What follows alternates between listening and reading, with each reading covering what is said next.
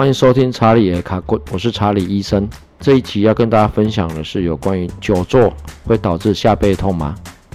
最近发现，因为腰痛或下背痛来看诊的人变多了，而且年龄层有越来越年轻的趋势。经过详细的询问呢，大部分是因为工作的需求，久坐所引起的。那如果又加上运动不足呢，症状呢会变得更严重。那在二零一五年呢，《Arthritis Research and Therapy》这本杂志呢，就曾经提出来过，如果日常生活当中运动量不足，或者是活动量不足，那很可能会产生呢腰椎的椎间盘软骨的缝隙减少，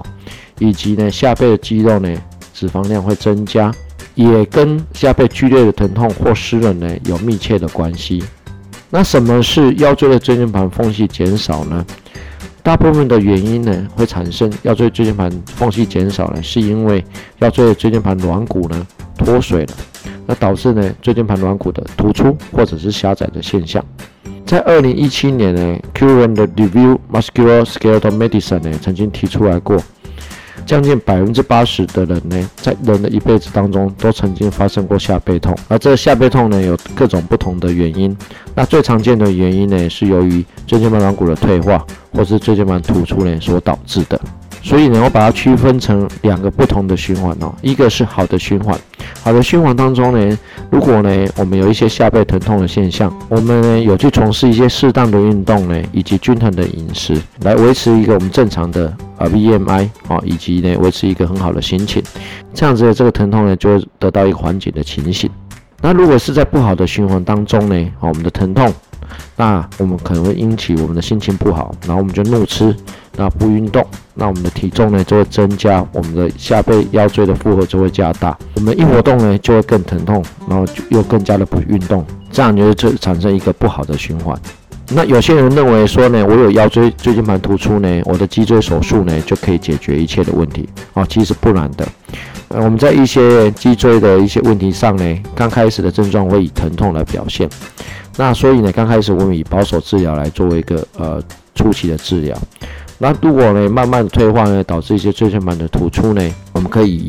椎间盘切除，再加上呢颈肩的支架呢来做一个手术的治疗。之后呢，有可能会产生一些腰椎呢啊一些骨刺的形成，或者一些关节炎的情形。那我们可以加以打一些椎弓的螺丝来加以的动态的固定啊，做一个手术的治疗。那如果呢症状持续呢更严重呢，那我们可以以椎间盘的置换或者一些融合手术呢啊做一个手术的治疗。然而融合手术之后呢，就一定没有问题吗？哦，并不是的。哦，融合手术之后呢，可能在临近节呢会产生一些临近节的症候群，然后导致临近节的一些软骨的磨损或者一些关节炎的情形。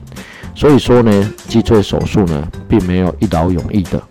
在二零一九年的 Global Spine Journal 呢曾经提出来过呢，针对一些曾经接受腰椎椎间盘突出的手术的患者呢做一个回顾，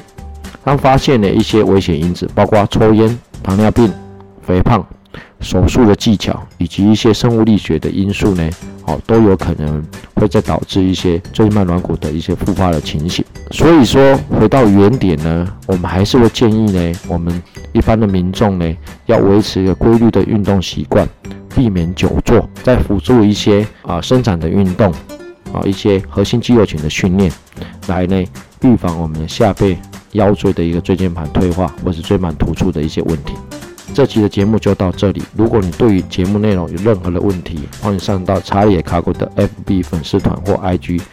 我们在上面都有各种关于骨科的卫教知识，欢迎一起来关心自己跟家人的身体健康。如果你喜欢我的节目，欢迎你订阅节目并给我个评价。更重要的是分享给身边的所有好朋友们。我是查理医生，我们下期节目再见。